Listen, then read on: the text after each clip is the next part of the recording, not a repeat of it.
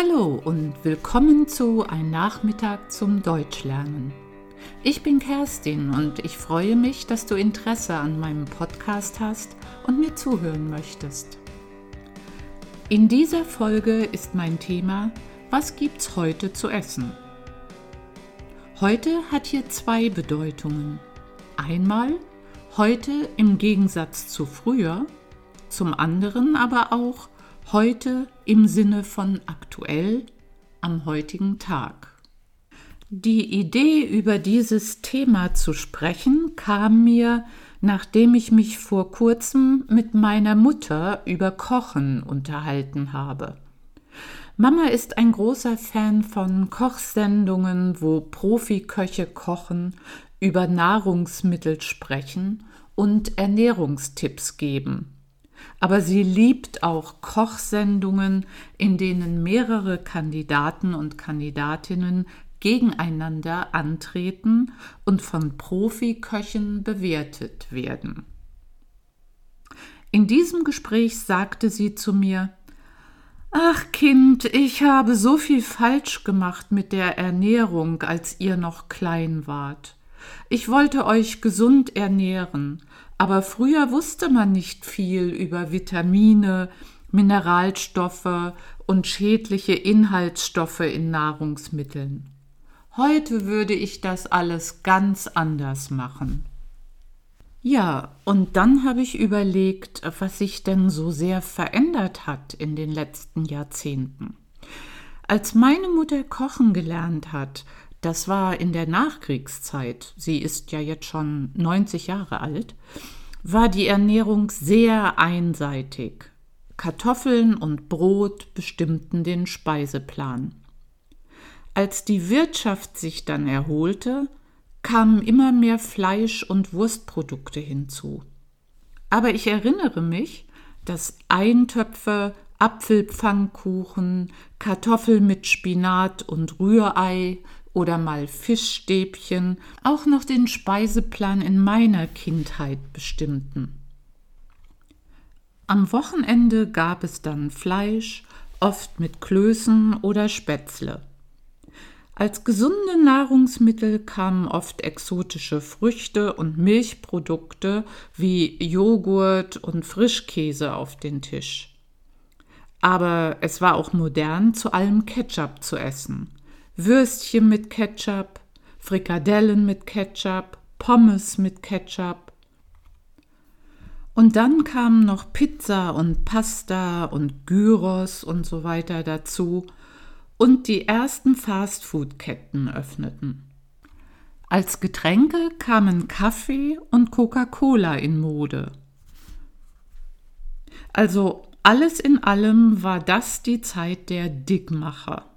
Viele Menschen kämpften mit Übergewicht und so kamen bald viele Leitprodukte und Vollwertprodukte in die Supermarktregale.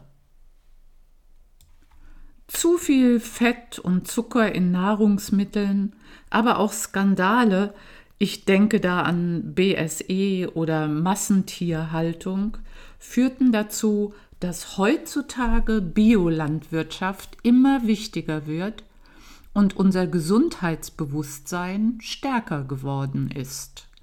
Wir kaufen viel mehr Produkte aus heimischen Regionen wie Obst, Fleisch und Gemüse und bemühen uns, kalorienärmer und gesünder zu leben. Das heißt, mehr Salat, mehr Gemüse, vielleicht Fisch, weniger Fleisch, Viele Menschen verzichten inzwischen ganz auf Fleisch oder sogar komplett auf tierische Produkte. Ich selbst versuche, möglichst wenig tierische Fette zu mir zu nehmen und esse selten Fleisch, eigentlich nur gelegentlich, wenn mein Mann sich ein Fleischgericht wünscht. Er liebt nämlich Fleischgerichte.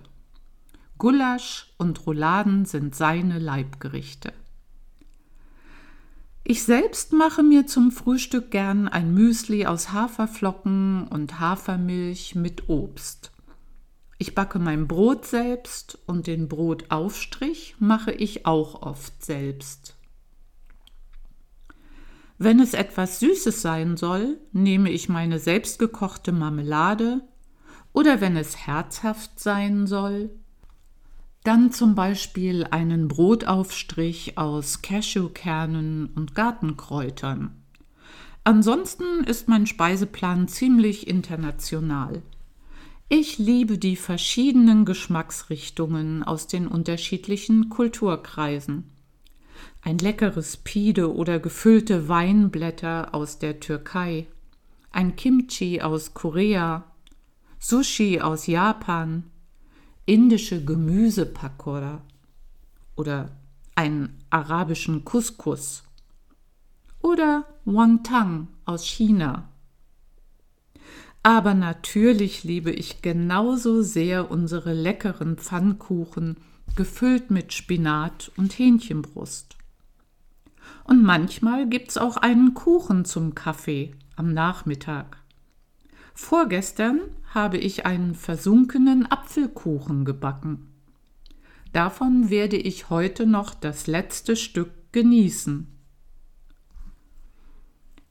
Als Getränke gibt es bei mir viel Wasser, aber ich trinke auch viel Kräutertee. Auf Kaffee kann ich allerdings nicht verzichten. Zwei Tassen Kaffee zum Frühstück müssen sein.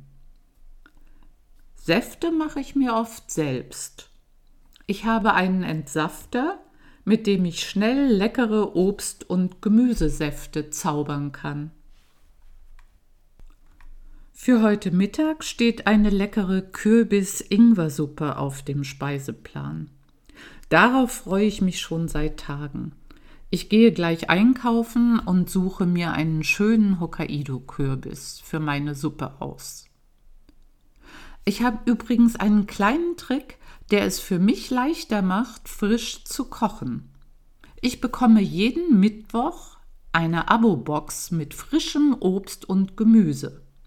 Die frischen Produkte muss ich natürlich verarbeiten, sonst verderben sie. Ja, so viel zu meinen Überlegungen zum Thema Essen.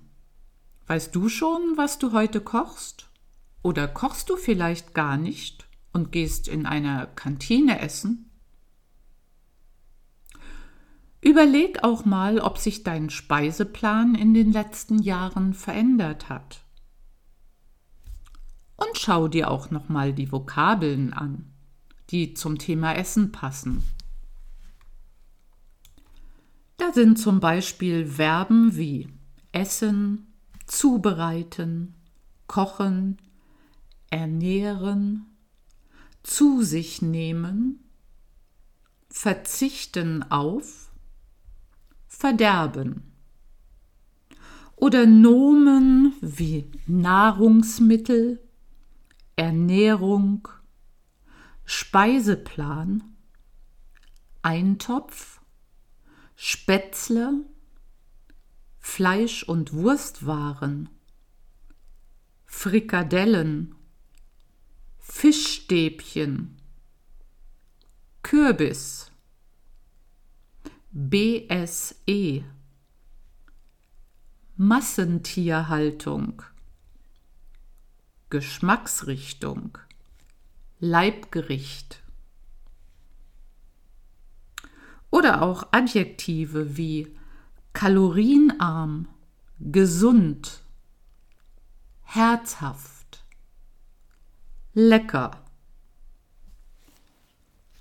Und schließlich auch ein paar Wortverbindungen wie mit Übergewicht kämpfen, gegeneinander antreten, heimische Regionen bevorzugen,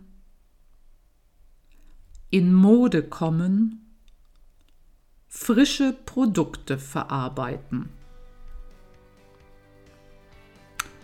So, das war's mal wieder von mir. Ich hoffe, diese Podcast-Folge hat dir gefallen. Ich danke dir fürs Zuhören und ich freue mich, wenn du mich bald wieder für einen Nachmittag zum Deutschlernen besuchst. Bis dann. Tschüss.